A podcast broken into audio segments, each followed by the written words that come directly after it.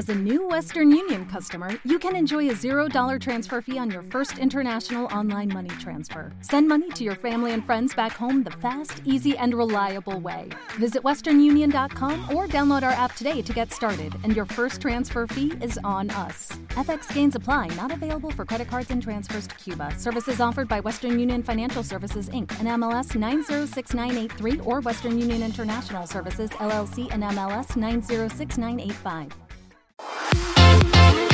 Nutrición Imperfecta. Con Marta Mármol.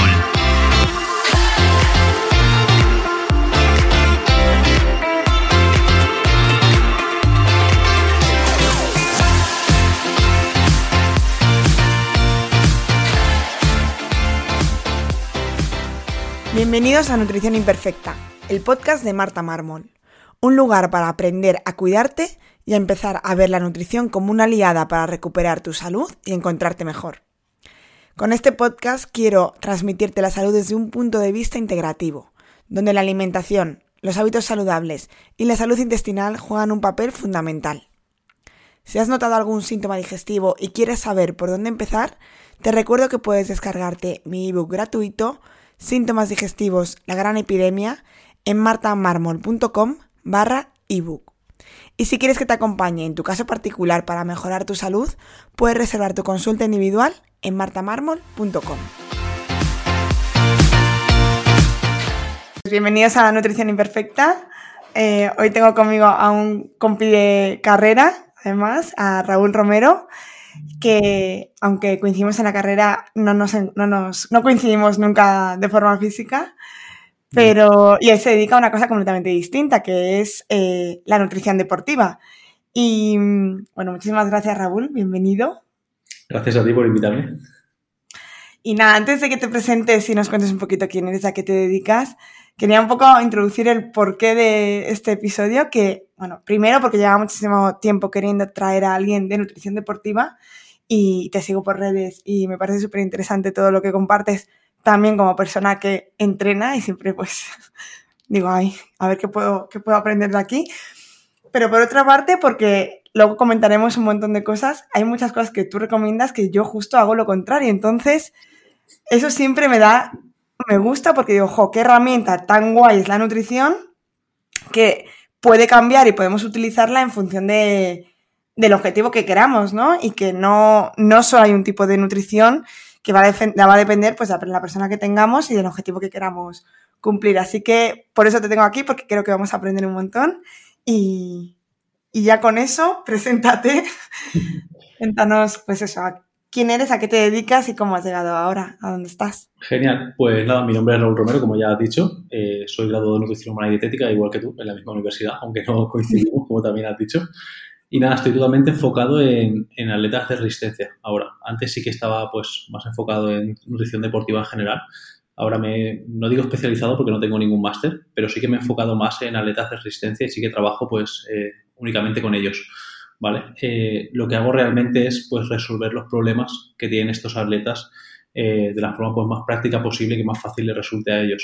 Cuando digo resolver problemas me refiero pues, a aumentar el rendimiento cuando están estancados, eh, que es una de las cosas por las que más pues, me contactan, pero también pues, problemas intestinales relacionados con la práctica del ejercicio de resistencia, que son muy comunes. y también, por ejemplo, pues el tema mejor de calambres o de fatiga crónica, ¿no? El estar cansado siempre porque hacen entrenamientos pues, de muchas horas y muy demandantes. Eso es principalmente a lo que me dedico. ¿vale? Y, nada, pues ya está, yo creo que ya me he presentado. Sí, muy bien. Pues, aunque nos has contado un poco parte de lo que te quería preguntar, vamos a indagar un poquito más en ello. Lo primero, ¿qué es la nutrición deportiva? ¿no? ¿Qué, resuelve esta, este tipo de nutrición?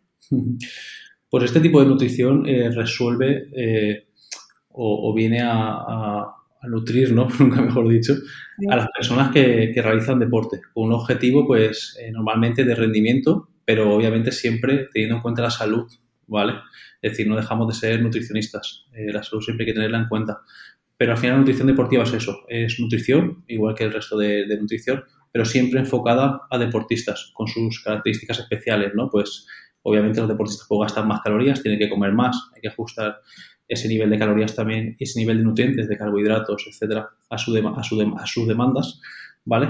Y es eso lo que hace la, nutrición deportiva, ¿vale? Eh, no es nada especial, es decir, no es una nutrición pues eh, muy diferente a la que podría llevar una persona, salvo pues eh, a lo mejor el, volumen de, nutrientes y de comida, de calorías.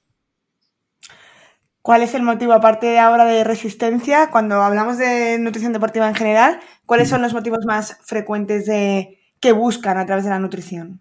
Sí, o sea, realmente cuando contactan conmigo los atletas de resistencia o, supongo que también con los nutricionistas en general ¿no? de, deportiva, eh, se buscan eh, normalmente varias cosas, ¿no? Siempre, digamos, el objetivo general de todos los deportistas es aumentar el rendimiento. Lo que pasa es que luego cuando indagas un poco, ese aumento de rendimiento, pues, o tiene diferentes fases o se puede llevar a cabo de diferentes formas, ¿no? Por ejemplo, una de ellas sería mejorar la composición corporal de los atletas. Es decir, cuando llega un atleta a mí, me dice Raúl, pues yo qué sé, han pasado navidades, he cogido algo de peso, ya no rindo como antes, me gustaría mejorar el rendimiento. Pues quizás si él está motivado en eso y yo lo veo adecuado porque tiene una composición corporal eh, que podría mejorar, podríamos trabajar eso, ¿no? En mejorar la composición corporal. En otras ocasiones la composición corporal del atleta ya es adecuada, ¿vale?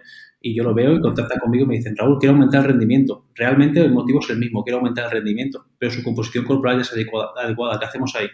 pues hacemos otro tipo de cosas, ¿no? Como ajustar la dieta eh, para que pueda rendir más. Por ejemplo, haciendo una dieta alta en carbohidratos cuando esa persona a lo mejor está consumiendo lo que debe consumir porque tiene una composición corporal buena, pero no está ajustada en nutrientes, ¿vale?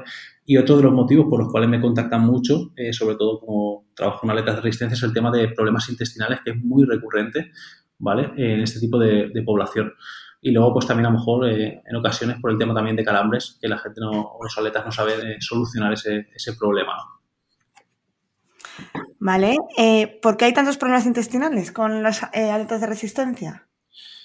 Con los atletas de resistencia hay eh, problemas intestinales normalmente porque los carbohidratos que consumen durante el entrenamiento o durante las competiciones o la forma en la, que consumen estos carbohidratos no es la adecuada, ¿no? En muchas ocasiones se utilizan, por ejemplo, bebidas hipertónicas porque las marcas no explican bien cómo hay que utilizar las bebidas durante los entrenamientos. En muchas ocasiones es porque eh, las comidas anteriores a estos entrenamientos o a la competición no son adecuadas, son muy altas en grasas, lo que puede producir que luego durante esos entrenamientos o competiciones eh, haya problemas intestinales, ¿vale? O porque son muy altas en fibra, ¿vale? Es decir, obviamente tenemos que tomar fibra, pero si podemos distribuir esa fibra eh, posterior al entrenamiento o en horas alejadas de este, pues mucho mejor, ¿vale? Porque también puede provocar pues, que la digestión sea más lenta, que tardemos más en absorber los nutrientes y en definitiva pues problemas, ¿vale? De ese tipo. Vale, sí, pero cerca de la, de la competición, ¿no? Sí, efectivamente. Es decir, eh, mis atletas, por ejemplo, eh, toman gran cantidad de fibra durante todo el año. Cuando tienen, incluso antes de los entrenamientos, se toma la cantidad. Pero cuando llega una competición, eh, para asegurar que no haya problemas, pues desde el día de antes normalmente es cuando cortamos las verduras. Tomamos fruta, que también tiene fibra, también evitamos las legumbres, la fruta normalmente pelada, elegimos fruta pues que no sea tan alta en fibra ¿vale? Pero sí, normalmente reducimos mucho la fibra antes de, las competiciones. Claro. Eh, ¿Cuáles son los mayores errores que te encuentras tú de personas que supongo que ya vendrán medio cuidando la alimentación, pero no están siendo precisos, ¿no? ¿Qué te encuentras como los errores más comunes que realizan estas personas? Sí, pues los errores más comunes de los atletas que llegan a mí, eh, y acabamos trabajando juntos uno, normalmente son eh, que la dieta o el menú que llevan lo primero no está ajustado en calorías, eh, sobre todo en chicas y también en chicos, pero más en chicas, consumen muchas menos calorías de las que deberían consumir, ¿vale? Esto es súper, súper común, eh, que me llegan chicas consumiendo 1200, 1500 eh, calorías cuando a lo mejor hacen 10, 15 horas de entrenamiento, ¿sabes? A la semana. Es una es, brutal. O sea, y, o incluso, y chicos también, ¿eh? Pero chicas sobre todo quería decirlo porque pasa mucho más. Luego también otro de los errores comunes es que a lo mejor consumen las calorías que les corresponde o se acercan mucho a este eh, cómputo calórico que necesitan, pero eh, no, lo hacen eh, con una distribución de nutrientes adecuada, ¿vale? Es decir, si tú buscas rendimiento, tenemos que consumir bastantes hidratos de carbono y cuando digo bastantes tiene que ser la gran parte de calorías de hidratos de carbono y mucha gente se pasa muchísimo la proteína consumiendo hasta 3 gramos por kilo de peso, que es una barbaridad, ¿vale? O incluso con la grasa. La grasa, por ejemplo, a mí me gusta eh, reducirla al mínimo que, necesitamos. Y entiendo que si la dieta se hace más palatable para la dieta, pues podemos subirla un poco, pero me llegan muchas personas consumiendo a lo mejor hasta 2 gramos eh, por kilo de peso de grasa, que es una barbaridad, si lo que quieres es rendir a tope, ¿vale? Vale. O sea, sobre todo cambiarlo más la, distribución hacia más carbohidratos, ¿verdad? Sí, ese es el error común es que no pues aporta los carbohidratos que, que necesitan. ¿Y hay resistencia a este cambio? me lo imagino que sobre todo por parte de las mujeres, ¿no? Eh, sí, la resistencia es siempre eh, las primeras semanas cuando yo les pauto el primer menú. Realmente yo utilizo más o menos los mismos alimentos que vienen consumiendo, les pongo pues las mismas ingestas que suelen hacer para que el cambio no parezca tan grande, pero aún así muchas veces dicen, oye Raúl, es que llevo el plato muy lleno, ¿sabes? Porque claro, pasa a lo mejor de consumir eh, pues un gramo y pico, dos gramos de grasa por kilo de peso, a consumir esas calorías en carbohidratos, claro, normalmente es más cantidad de comida, pero las calorías a lo mejor son las mismas o incluso menos de las que vienen, o, las mismas, ¿sabes? Pero como que ves mucha cantidad y esa es la primera resistencia que hay las primeras semanas. Pero realmente una vez se acostumbran a comer esa cantidad de comida, también lo bueno que tienen los atletas de resistencia es que cuando empiezan a comer eso, ven que no suben de peso y que rinden más, eh, pues como que se les pasa un poco, ¿no? Dicen, vale, eh, realmente tenía que consumir esta cantidad. Claro, es el primer paso de me da miedo. Eh, yo por eso lo digo con las chicas, que normalmente carbohidratos es como, oh, terrible. Mm. Como me da miedo, voy a engordar, ¿no? Voy a coger todo lo que, eh, con lo bien que lo estaba haciendo. Además, eh, ahora que dices eso, es que es súper común en chicas que tienen como un montón de miedo a consumir carbohidratos. Y ya que lo vamos a hablar aquí en el podcast, lo voy a decir. Yo he tenido chicas, eh, tanto de CrossFit anteriormente, cuando llevaba más chicas de CrossFit y era atletas de resistencia, que las he tenido durante varios días por carga de carbohidratos o por algún eh, protocolo que hemos hecho, hasta 12 gramos por kilo de peso y no han aumentado ni un gramo de, peso, ¿vale? Eso, digamos, de forma eh, concreta, dos o tres días, ¿vale? Pero de forma habitual, en ninguna chica de las que llevo yo eh, baja de 5 gramos por kilo de peso de hidratos de carbono, ¿vale? eso para, para, que se sepa un poco también, ¿no? Que, a veces decimos muchos, pocos carbohidratos, ¿cuántos son muchos o pocos? Pues ninguna chica de las que llevo consume menos de 5 gramos y ninguna chica, obviamente, sube de peso, ¿vale? Claro. ¿Por qué tenemos ese miedo a los carbohidratos siempre? Vale, pues eh, yo creo que yo tengo una teoría totalmente ¿Personal? sí, totalmente personal. Esto no es, esto es en referencia a lo que yo he visto y lo digo así también un poco de, de broma, ¿no? Pero por lo que yo he visto, el miedo a los carbohidratos se tiene porque en muchas ocasiones eh, nosotros también, que pues, nos ve mucha gente en redes sociales, decimos, hay que subir carbohidratos para rendir más, ¿no? Y yo tengo cierta culpa en eso y mucha gente, pues sí, me hace caso, sube carbohidratos, pero no baja el resto de nutrientes, con lo que eh, la consecuencia es que consume más calorías de las que debería consumir. Entonces, eh, ya no soy tan pesado con el consumo de carbohidratos y soy pesado con el de ajustar las calorías y luego consumir los carbohidratos que corresponden. Porque es lo que te digo, ¿no? mucha gente escucha en redes, oye, Raúl dice que hay que consumir muchos carbohidratos. Lo hace, suben de peso. Vale, pero es que estás, sigues consumiendo pues eh, más grasa de las que debes, más proteína de las que debes y al final el cómputo calórico no, no es el que debe. Y eso pues es una razón, ¿no? Muchas veces pues se aumentan los hidratos de carbono, eh, subimos las calorías, consumimos más calorías de las que nos corresponden y aumentamos de peso. ¿Vale? Y luego también porque se asocian los carbohidratos a comida eh, más insana, ¿vale? Se asocian los carbohidratos, pues yo qué sé, eh, a dulces, a tartas, a desayunos eh, altos en azúcares, como pueden ser cereales, etcétera. Entonces, yo creo que por eso se tiene tanto miedo a los carbohidratos, ¿no? Vale, pues hablando de esto, ¿qué carbohidratos sueles pautar? O sea, ¿qué, qué listado de un montón de cosas hay son carbohidratos que son alimentos saludables? Eh, aquí tengo que hacer un matiz, es que yo no siempre pauto alimentos saludables, ¿vale? Hay muchos atletas, eh, eh, por ejemplo, que en periodo de precompetición que tienen que consumir muchos carbohidratos, parte de los que ellos consumen no son saludables, como por ejemplo cereales azucarados o mermelada, por ejemplo, con azúcar, no, no light, o no sé, diferentes carbohidratos que les gustan a ellos que pues les, les hace fácil o les facilita llegar a los gramos de carbohidratos que necesitan, ¿vale? Es muy difícil en algunos atletas llegar a esa gran cantidad de carbohidratos precompetición cuando se hace una carga consumiendo solo alimentos saludables. Pero sí que es cierto que en el día a día, ¿vale? De, esos atletas de resistencia y de forma general en atletas amateurs que no buscan el máximo rendimiento, sino que buscan pues rendir bien y estar saludables, eh, la lista de carbohidratos eh, que recomiendo, que pauto siempre, eh, pues es muy corta. Legumbres, fruta, la verdura se la queremos contar como carbohidratos, aunque mayormente fibra también, ¿vale? Esos son básicamente los carbohidratos que, recomiendo. A partir de ahí, pues eh, consumir pues siempre que, podamos el arroz o la pasta integral antes que blanca, pues genial, ¿vale? Y básicamente eso, patata, boniato, ¿vale? Esos son los carbohidratos que, recomiendo normalmente.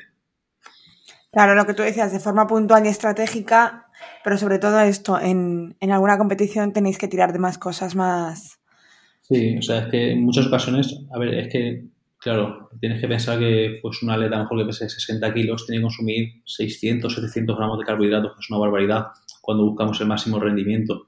Eh, consumir esa cantidad de carbohidratos solo con arroz, pasta, legumbre y frutas es muy difícil, ¿no? Necesitamos también carbohidratos líquidos como los zumos, pues que no son eh, tan saludables como otros carbohidratos. Entonces, pues eh, estratégicamente se pautan esos carbohidratos. Pero lo que digo, en forma general y en el día a día, pues legumbre, fruta y verdura como carbohidratos principales, prioritarios, y a partir de ya, pues añadir integrales, o otros carbohidratos que le gusten más al atleta, pero siempre respetando eso, ¿no? la prioridad de las legumbres, frutas y verduras. Y aquí es donde entra lo que yo decía al principio del contexto, cómo puede cambiar un alimento eh, enfocado para una cosa eh, como para otra. Y antes cuando te decía lo de por qué hay tanto miedo, yo también creo que, también a veces, eh, claro, no es lo mismo cuando estamos hablando de personas deportistas activas, incluso supongo que la gente que, que ya va a ti de resistencia, bueno, habrá de todo, ¿no? Pero que no es gente que entrena en un gimnasio normal un día, un ratito, sino que es gente también con objetivos y con una pauta y que es constante, incluso que a veces doblan sesiones, ¿no? Entonces, sí, totalmente. Que... de resistencia, eh, mínimo, mínimo, mínimo, pueden entrenar 8 o 10 horas a la semana. ¿Sabes? Doblan sesiones y si son triatletas, por ejemplo, siempre doblan sesiones, ¿sabes? Varias veces a la semana y suelen ser disciplinados en, todo también, ¿sabes? Eso también hay que decirlo. Suelen ser muy disciplinados los atletas de resistencia porque es una práctica que requiere también mucho sacrificio, ¿sabes? Y mucho, mucha disciplina. Uniéndolo con esto, ¿qué más hábitos tenemos que tener en cuenta? Porque supongo que, tú cuando pautas la nutrición, solo la alimentación no podemos hacer. ¿Qué, ¿Qué, otros hábitos hay que tener en cuenta para que se vean los resultados en cuanto a rendimiento, por ejemplo. Si, si quieres conseguir el máximo rendimiento, uno de los hábitos fundamentales junto con la nutrición y el entrenamiento, ¿vale? Es el descanso. El descanso siempre, pues mucha gente habla en redes sociales del descanso, siempre los nutricionistas y los entrenadores hablan del descanso, pero realmente no se da la importancia que se necesita. Mucha gente dice, no, yo duermo seis horas y me levanto nuevo. Ya, pero da igual. Tienes que dormir siete o ocho a lo mejor, ¿no? Es una cosa que, y aparte, eh, dormirlas bien, ¿no? Que es lo que digo siempre yo siempre a todos mis atletas eh, les subo la aplicación que uso, pues eh, unas rutinas de sueño para que intenten descansar mejor o incluso eh, en ocasiones cuando por la vida que llevan, yo sé, trabajan a turnos, etcétera, intentamos mejorar el sueño de, otras formas, ¿no? Al principio con suplementos y luego intentar introducir rutinas del sueño. Yo qué sé, pues desde música relajante controlar la temperatura de la habitación, a tener una rutina antes de dormir, evitar pantallas, todo eso que es muy importante, es muy importante ya no solo para tu vida diaria y para tu salud, sino también para rendimiento, si es lo que buscas. Claro, sí, es que muchas veces eh, por, querer hacerlo mejor, ese estrés nos hace quitar horas de sueño, ¿no? Entrenar y quitamos horas de sueño, o organizar bien la alimentación y quitamos horas de sueño y al final esto es contraproducente. Sí, totalmente de acuerdo. Eh, y cuando no hablamos de rendimiento, cuando hablamos de ganancia de masa muscular, misma cantidad, eh, usaríamos la misma estrategia de subir carbohidratos. Supongo que también habrá que controlar el resto de proporciones de alimentos. O como siempre la tendencia básica de aumentar proteínas. Mm, a ver, siempre que busques, o sea, que tu prioridad sea la de ganancia de masa muscular, eh, nunca hay que subir la proteína de forma estratosférica, como se ve por redes sociales, ¿no? En plan, pues 3 gramos por kilo de peso o 2 gramos y pico por kilo de peso. Realmente, si puedes mantener la proteína en 1,6, ya es más que suficiente, ¿vale? Eh, sobradamente suficiente. 1,6 es lo que veo yo, también es mi opinión personal, eh, que la gente se encuentra cómoda con su dieta, es decir, pues que añade una porción de proteína en la comida, otra en la cena y no eh, come solo, por ejemplo, platos de hidratos de carbono, que a mucha gente eso le chirría y no se sienta a gusto con la dieta, ¿no? Pero si hablamos puramente de ganar masa muscular, eh, pues evitando un poco esto de decir, a ver, qué es lo que le gusta más a la gente o menos. Realmente con mantener la proteína en 1,2, 1,6 sobra y sí que hay que aumentar los hidratos de carbono. Los hidratos de carbono nos van a dar más rendimiento y mejor recuperación y eso se va a traducir en que podemos entrenar más fuerte y vamos a ganar más masa muscular. ¿Vale? Eso hay que tenerlo claro. Vale, sí, o sea que al final la estrategia es más o menos la misma porque mm, al final más rendimiento nos va ayudar a, mantener más rendimiento y a tener más masa muscular. Eh, cuéntanos un poquito cómo es la estrategia pre-entrenamiento y post, que esto muchas veces eh, cuesta diferenciar qué tenemos que comer antes y qué tenemos que comer después. Vale, eh, dependerá también mucho de la comida antes. Vamos a hablar primero de la comida de antes de, los entrenamientos. Dependerá mucho cuánto tiempo pase, ¿vale? De que comes hasta que empiezas a entrenar. realmente, si tú comes, por ejemplo, tres horas antes, yo sé, comes a las dos y entrenas a las cinco, pues prácticamente puedes comer de todo, ¿vale? Puedes incluso hacer una comida eh, alta en fibra, eh, con legumbre y con lo que quieras, prácticamente, ¿vale? También depende, pues, eh, del estado personal de la persona. Hay personas que comen fibra tres horas antes y se sienten llenos a bastante tiempo después, pero normalmente tres horas antes o incluso más puedes comer prácticamente de todo. Conforme nos vamos acercando a la hora del entrenamiento, si tenemos que hacer alguna ingesta dos horas antes, una hora y media antes, pues ya tenemos que utilizar alimentos a lo mejor de fácil digestión, ¿vale? Puede ser una crema de arroz, por ejemplo. Si queremos añadir proteína, puede ser eh, batido de proteína, puede ser harina de avena, puede ser eh, un porridge, eh, pero con harina de avena en vez con avena en copos, ¿no? Y algo que se digiera bien. pero también eso es un poco personal, ¿no? Porque hay muchas personas, pues, que se digieren bien muchas cosas que a priori no se debería digerir bien. Yo mismo, por ejemplo, antes de entrenar, media hora antes, puedo comer un montón de avena en copos con bebida de vegetal y no me sienta absolutamente nada mal, ¿sabes? Cuando otras personas pues echarían el entrenamiento a perder. Yo. sí, es muy común eso. Entonces sí, es un poco personal, pero simplemente pues prestar atención a eso, ¿no? Al tiempo que pasa desde la ingesta hasta que empezamos a entrenar y utilizar alimentos eh, de fácil digestión. Luego, un poco más concretamente, en atletas de resistencia sí que recomiendo una buena hidratación antes de empezar los entrenamientos y las competiciones, ¿vale? Entonces da igual comas tres horas antes que comas una hora y media antes, que siempre acompañe las bebidas con agua, ¿vale? Mínimo 500 mililitros en las dos horas anteriores a, empezar a entrenar. Y si pasa mucho tiempo desde la comida sólida hasta que empiezas a entrenar, igual añadir algo de carbohidratos en esa bebida, ¿vale? Eh, pues yo qué sé, eh, puedes añadir en un bidón de 500 mililitros pues unos 20 gramos de carbohidratos, ¿vale? Y te hidratas más rápido que si tú solo tomas el agua, por ejemplo, ¿vale? Luego, eh, para el post-entrenamiento, eh, sí que hay que tener clara una cosa. Da igual que lo tomes justo después que una hora después, esa comida sí que tiene que ser muy rica en hidratos de carbono, ¿vale? Fundamental. Eh, empezamos a recuperar desde el, desde el momento que estamos entrenando. Durante el propio entrenamiento ya estamos empezando a recuperar, ¿vale? Y justo después es una comida principal para empezar a recuperar también. Eh, digamos que podemos o, debemos tomar alrededor de un gramo de carbohidratos por kilo de peso cuando acaba el entrenamiento. ¿Vale? Esto es de forma general, luego hay que pues, individualizar un poco más, pero esa sería un poco la cifra eh, que yo recomendaría de forma general cuando acabo un entrenamiento, ya sea de resistencia, ya sea de crossfit, ya sea de, gimnasio, eh, tomar esa cantidad mínima de hidratos de carbono. Podemos acompañarlo con proteína, alrededor de 0,2, 0,4 gramos por kilo de peso, si lo que queremos es, recuperar también y, esa proteína... Eh, digamos que queda bien en esa comida. Es decir, si tú ya haces cinco comidas y el recovery es la sexta pues da igual que incluyas proteína que no, porque estás incluyendo proteína en todas las comidas. Pero si, por ejemplo, una persona que hace tres eh, comidas, el recovery es una comida importante para él porque solo hace dos más, pues obviamente la proteína ahí sería eh, fundamental, ¿vale?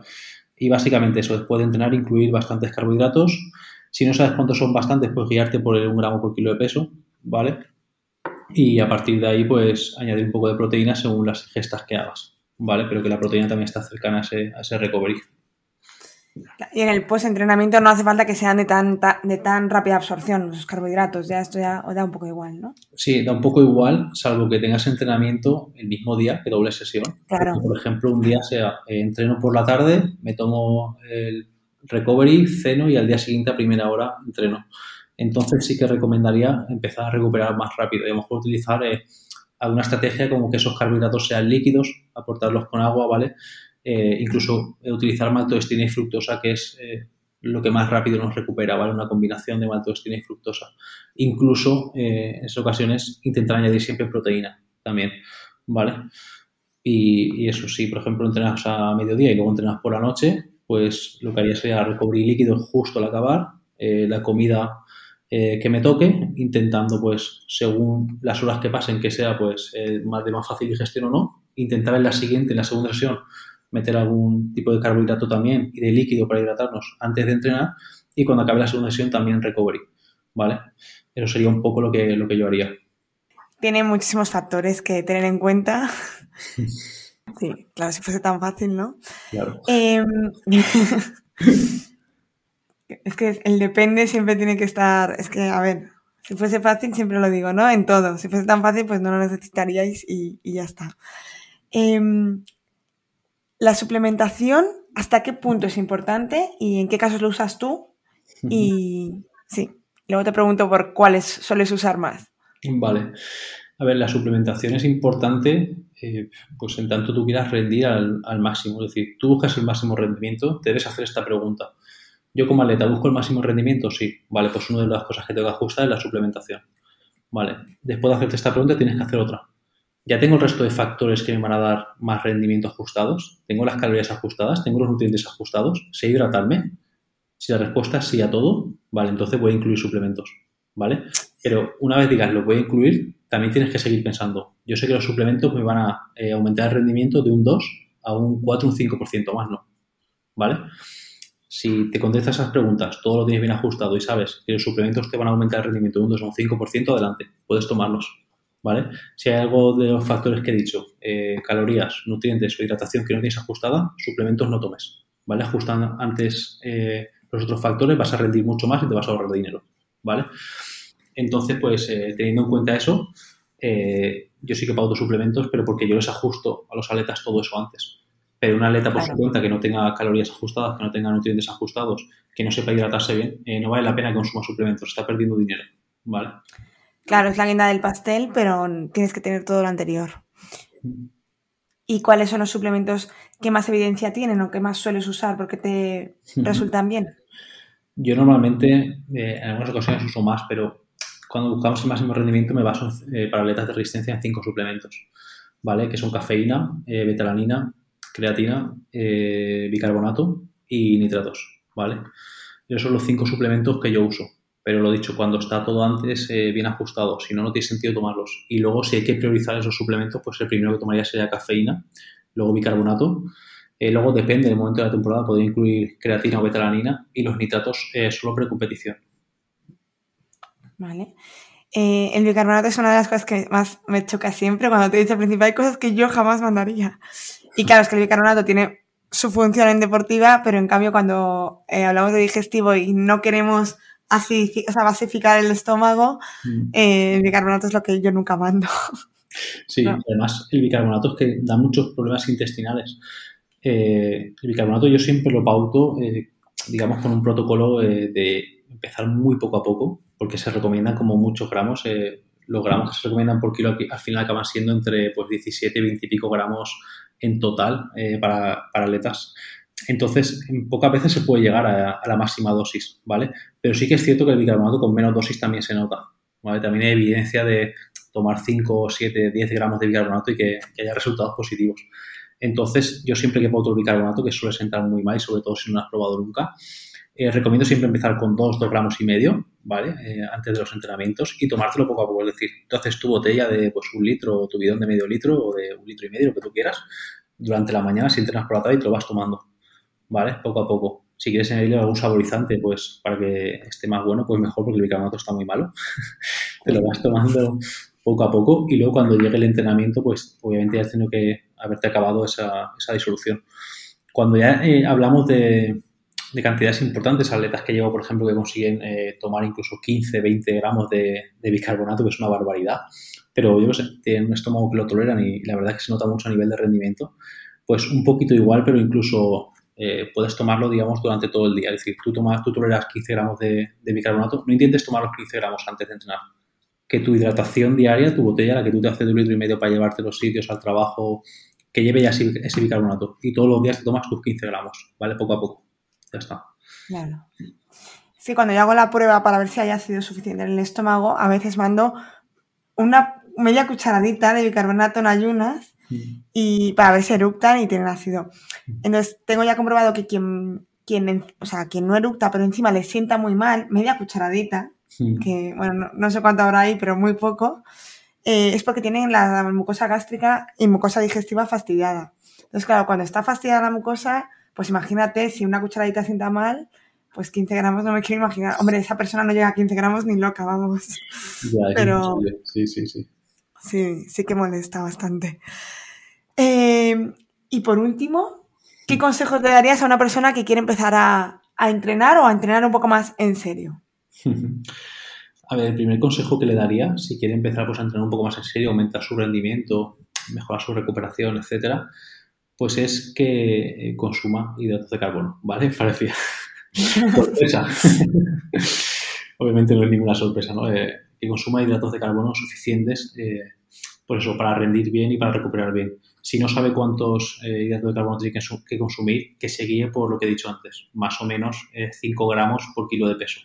¿Vale? Pues, pues una persona que pesa 60 kilos, pues unos 300 gramos de, carbohidratos por kilo de peso eh, sería suficiente, digamos, como punto de partida.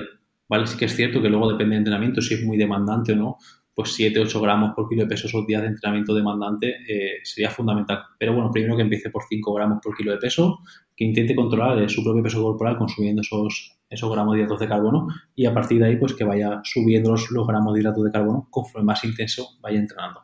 ¿Vale? El segundo consejo que le daría, que muchas veces, eh, contratar a un nutricionista, ¿vale? Eh, le va a ahorrar mucho dinero. Parece una tontería. Joder, es que me tengo que gastar, yo qué sé, 100 euros o 300 euros en un nutricionista. Lo que te vas a ahorrar en suplementos que no te sirven para nada, en hacer pruebas, en disfrutar más de tu deporte, eh, el cambio va a ser mucho. ¿Vale? Y no tienes que contratarlo para toda la vida ni gastarte pues 100 euros al mes durante toda tu vida. Contratar unos meses, eh, aprende de lo que hace y ya verás cómo vas a ver el deporte de otra forma. Vas a recuperar mucho mejor, eh, vas a rendir mucho más, vas a disfrutar más por eso. No vas a malgastar tu dinero en suplementos que no valen para nada.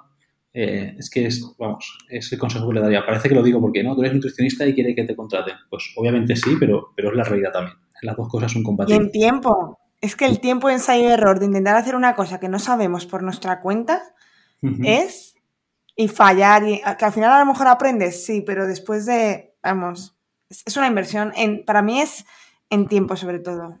Sí, en tiempo sobre todo por lo que tú dices, porque yo puedo probar muchas cosas, lo típico. Mi compañero de grupeta me ha dicho que pruebe esto, mi compañero con el que hice una maratón me ha dicho que pruebe esto, eh, mi cuñado me ha dicho que pruebe esto, ¿sabes? Al final tú pruebas muchas cosas, pero ¿qué te está funcionando realmente? ¿Sabes también aislar todo lo que estás probando? Porque igual esta semana rindes más porque llevas una semana eh, descansando genial, o igual esta semana rindes más porque estás en semana de descarga y dices, hostia, la semana pasada recuperé mucho mejor y esta semana que empiezo a darle caña es que, voy a tope, eso es el bicarbonato que estoy tomando. Pues igual, ¿no? claro que tampoco sabemos medirlo. O sea, que, es la... O sea, que es la pauta y luego también saber medir resultados y extrapolar qué ha funcionado y qué no. Eso también hay que aprender a hacerlo. Y sobre todo saber el porqué de muchas cosas. Hay muchos atletas que me dicen, Raúl, ¿por qué me pasaba esto y ahora no me pasa? Porque antes añadía un bidón con maltodextrina y fructosa y eh, pues no lo toleraba a nivel intestinal y acababa el ejercicio me iba al baño corriendo y ahora tú me pautas el doble de cantidad y es que al revés no me sienta mal, me siento mucho más fuerte. Todas esas interrogantes que se hacen los atletas, eh, solucionarlos y, darles un porqué eh, te soluciona mucho luego a, nivel de que tú también experimentes, porque muchas veces dices, a ver, no voy a estar toda la vida como nutricionista, ya sé lo básico, pues voy a probar yo cosas, está genial, pero saber esos porqués también te ayuda mucho a eso, ¿no? Una de las cosas que tú más compartes eh, por redes es sobre los bidones, cómo haces tú las mezclas, porque siempre dices, siempre te preguntan por marcas, ¿no? Y por geles que hay, y, al final tú dices que es mucho más cómodo, o sea, más barato y mejor hacerte tú los... La, ¿Por qué? Es que es, que es un problema eso de, de las marcas, ¿no? Porque primero las marcas, la mayoría de marcas te venden una bebida isotónica que es lo que toman por los atletas de resistencia en el bidón para ir tomando mientras hidratarse y aparte aportar algo de carbohidratos, ¿no? El problema es que la mayoría de veces eh, la bebida isotónica no depende de la marca que compres. La mayoría de veces no, perdona, siempre la bebida isotónica no depende de la marca que compres, depende de los mililitros que tenga tu bidón y de la cantidad que tú eches. Es decir, una bebida isotónica no puede contener más del 8 o 9% de hidratos de carbono. ¿Qué pasa? Que yo compro una bebida isotónica y hecho lo que me da la gana el bidón, pues obviamente igual la bebida es hipertónica o hecho menos si estoy tomando una bebida hipotónica. Eso para empezar. No, significa que por comprar eh, una, marca que diga eh, polvos de bebida isotónica o bebida isotónica, tu bebida sea isotónica, ¿vale? Eso es lo que entiende la gente. Y luego otra cosa, eh, que la bebida sea isotónica no significa que sea la mejor bebida. Yo puedo hacer una bebida isotónica con palatinosa, por ejemplo, un tipo de carbohidrato. Ese carbohidrato de absorción lenta no me vale para oxidar carbohidratos de forma rápida durante el ejercicio. ¿Es la bebida isotónica? Sí. ¿Estoy aportando los carbohidratos eh, que necesito? No. Entonces, eso es otra cosa que también hacen las marcas, que es mezclar muchos carbohidratos que no valen para deportes de resistencia, ¿vale? Porque mezclan carbohidratos lentos y rápidos pensando que eso va a ser mejor, ¿vale? No. Entonces, hay una problemática ahí con las marcas. Primero que no explican lo que es una bebida isotónica y no explican eh, cuánta cantidad tienen que echar de su producto para que la bebida sea isotónica y muchas marcas que he visto que lo explican, lo explican mal, ¿vale? Y luego, eh, otra es el tipo de carbohidratos que usan y lo que te cobran. Por ejemplo, yo he visto marcas que te echan maltodextrina, fructosa, sal y magnesio y te cobran eh, como si estuvieses comprando, yo qué sé, eh, una proteína aislada eh, que parece oro, ¿no? Ya, de alta calidad. Sí, eso realmente lo compras tú por separado, compras la maltodextrina, compras la fructosa y echas sal de mesa, que es exactamente lo mismo, te ahorras como 20 euros al mes o 30 euros al mes y encima es que sabes lo que tienes que aportar, porque te lo digo yo en los reels, y, y aportas de la forma más barata posible. Es que no, ¿sabes? Si quieres el, sabor, pues te compras un saborizante y ya está. Pero es que lo de las bebidas isotónicas me da mucha rabia, ¿no? Porque las marcas lo venden como que es isotónico cuando no depende de ellos y también eh, añaden carbohidratos que realmente no, no, valen para eso.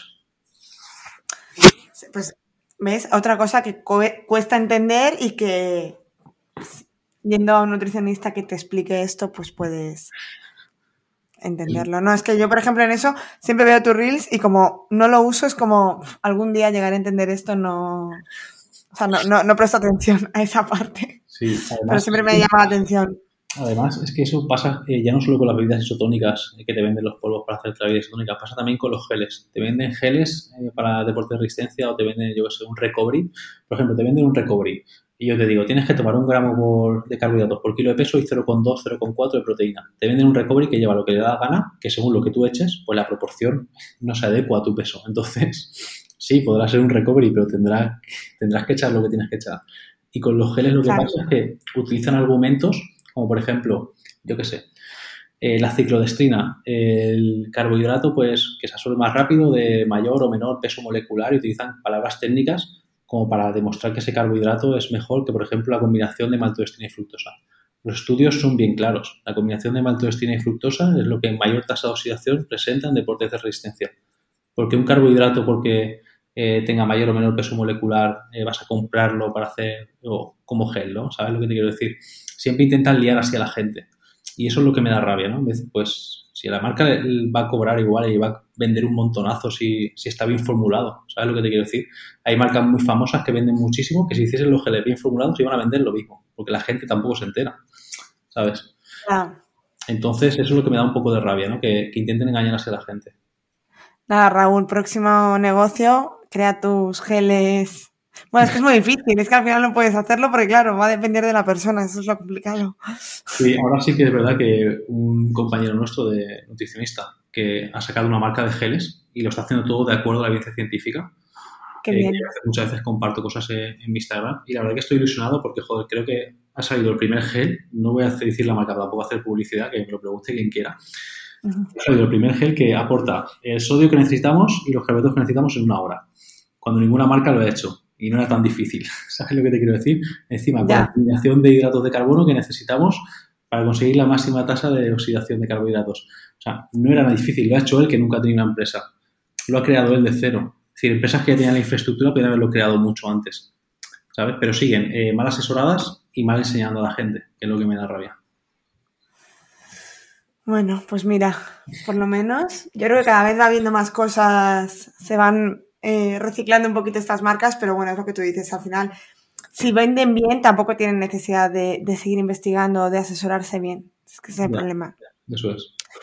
Sí, pero bueno, yo creo que en alimentación en general cada vez está viendo más movimiento y, en esto también, así que...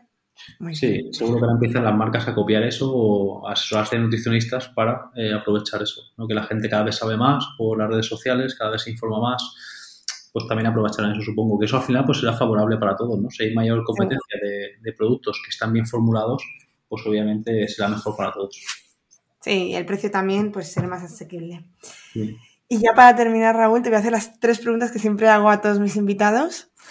Eh, la primera, ¿cuál fue el detonante de tu cambio pues de alimentación, de estilo de vida o qué te hizo interesarte por este mundo? Vale, pues a ver, eh, creo que lo que me hizo cambiar de una alimentación pues más, eh, no sé cómo decirlo, menos saludable, que a lo mejor pues lleva mucha gente, a una alimentación más saludable fue eh, sin duda el deporte, ¿no? Cuando empecé a practicar deporte de forma más en serio, eh, fue cuando empecé a cuidarme un poco más la alimentación. Creo que eso fue el detonante, ¿no? El, propio deporte fue el que me incitó a comer bien. Muy bien. Otra pregunta que no tiene nada que ver con nutrición, o sí, esto es como ya tú quieras, es que me cuentes algo que hayas aprendido últimamente. Algo que he aprendido últimamente, pues mira, ha sido a, eh, a ver cómo lo explico, a enfocarme o hacer las acciones necesarias eh, para conseguir algo que quiero y no estar disperso eh, en otras muchas cosas, ¿no? Que eso lo pueden aplicar tanto nutricionistas como, como atletas, ¿no? De, resistencia, por ejemplo, del deporte que sea. Es decir, si tú quieres, por ejemplo, rendir más en una maratón, eh, genial, enfócate en eso. Eh, no hagas un ejercicio, un entrenamiento de gimnasio más de la cuenta por estar eh, mejor estéticamente, no salgas con la bici, enfócate en lo que tienes que hacer. Si como nutricionista quieres eh, ayudar a más gente, quieres mejorar tu servicio, enfócate en eso, no hagas otra cosa. ¿Vale? Creo que ese es uno de los motivos por los cuales no he sacado el podcast todavía, que lo estábamos hablando antes, que tengo como 10 episodios grabados y nunca lo he sacado porque me estoy enfocando en otras cosas que, que tengo como objetivo ahora, ¿no? Pero creo que, bueno. que eso lo aprendí hace poco y, y, ha sido determinante en mi vida para, para eso, ¿no? Para conseguir de verdad lo que quiero y no ser disperso, no hacer muchas cosas que, que realmente pues luego no me van a dar los resultados que yo quiero. Eso es importante, yo no sé aún eso. ya me dirás cómo. Pero bueno, aún así yo espero tu podcast. ya todo el mundo tiene un podcast, yo como mm, escucho muchísimos, a mí me encanta que saquéis podcast todos. Y ya para terminar, que nos recomiendes por último a un profesional de la salud que te guste. Buah, un profesional de la salud que me guste. Pues a ver. Eh, Pueden ser varios. Sí, me gustan muchos. Pero, eh, pues mira, un profesional de la salud eh, que me guste mucho. Mira, lo primero voy a recomendar a uno de deportiva, ¿vale? Que me, que me gusta mucho. Claro. Que es mi compañero en Instagram, lo podéis encontrar como Martínez Nutrición, es Luis Martínez. comparte cosas como muy al detalle, ¿vale? Yo he aprendido mucho con sus posts. Mucha gente se piensa que yo sé todo sobre nutrición deportiva y ni muchísimo menos. Yo sigo aprendiendo cada día y él me ha enseñado a mí también en muchas cosas, ¿vale? Eh, ese es el primero que quería recomendar. Vale, quería recomendar a una nutricionista de Valencia que me gusta mucho y comparte mucho en redes sociales. Es Laura Jorge, que creo que tiene el Instagram con el mismo nombre. Eh, me gusta mucho lo que comparte a nivel de salud y de población general, porque comparte como cosas muy prácticas eh, que valen como mucho para el día a día, para las personas que simplemente quieren cuidarse y lo comparte siempre pues eh, de forma que se hace ameno, ¿no? Me gusta mucho su Instagram y la sigo mucho por eso. Muy bien, pues lo dejaré todo apuntado en las notas del programa. Y ya para terminar, Raúl, cuéntanos dónde podemos encontrarte, redes sociales, correo, lo que quieras. Pues en mi web, raulromeronutrición.com, ¿vale? Es donde pues eh, presento lo, que hago. Y luego también en Instagram, que es la red social que, que, más uso, bueno, la única que uso, creo yo, Raúl Romero Nutri, arroba Raúl Romero Nutri, es la, la, red social en la que estoy más activo. Sí que es cierto que tengo TikTok, tengo otras redes, pero no las uso, uso más Instagram. Perfecto, pues ahí lo pondré. Muchísimas gracias, Raúl. Y espero que te lo hayas pasado bien.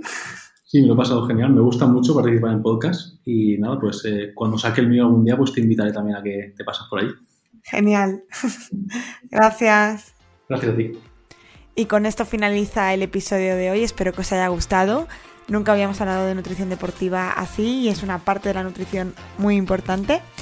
Eh, yo he aprendido muchísimo y como siempre os digo, si queréis apoyar este contenido, si os resulta interesante, podéis hacerlo dándole a seguir o a me gusta en la plataforma donde escuchéis este podcast y también como siempre compartiéndolo con aquellas personas que creáis que le pueda resultar interesante. Nos escuchamos en el siguiente episodio aquí, en Nutrición Imperfecta.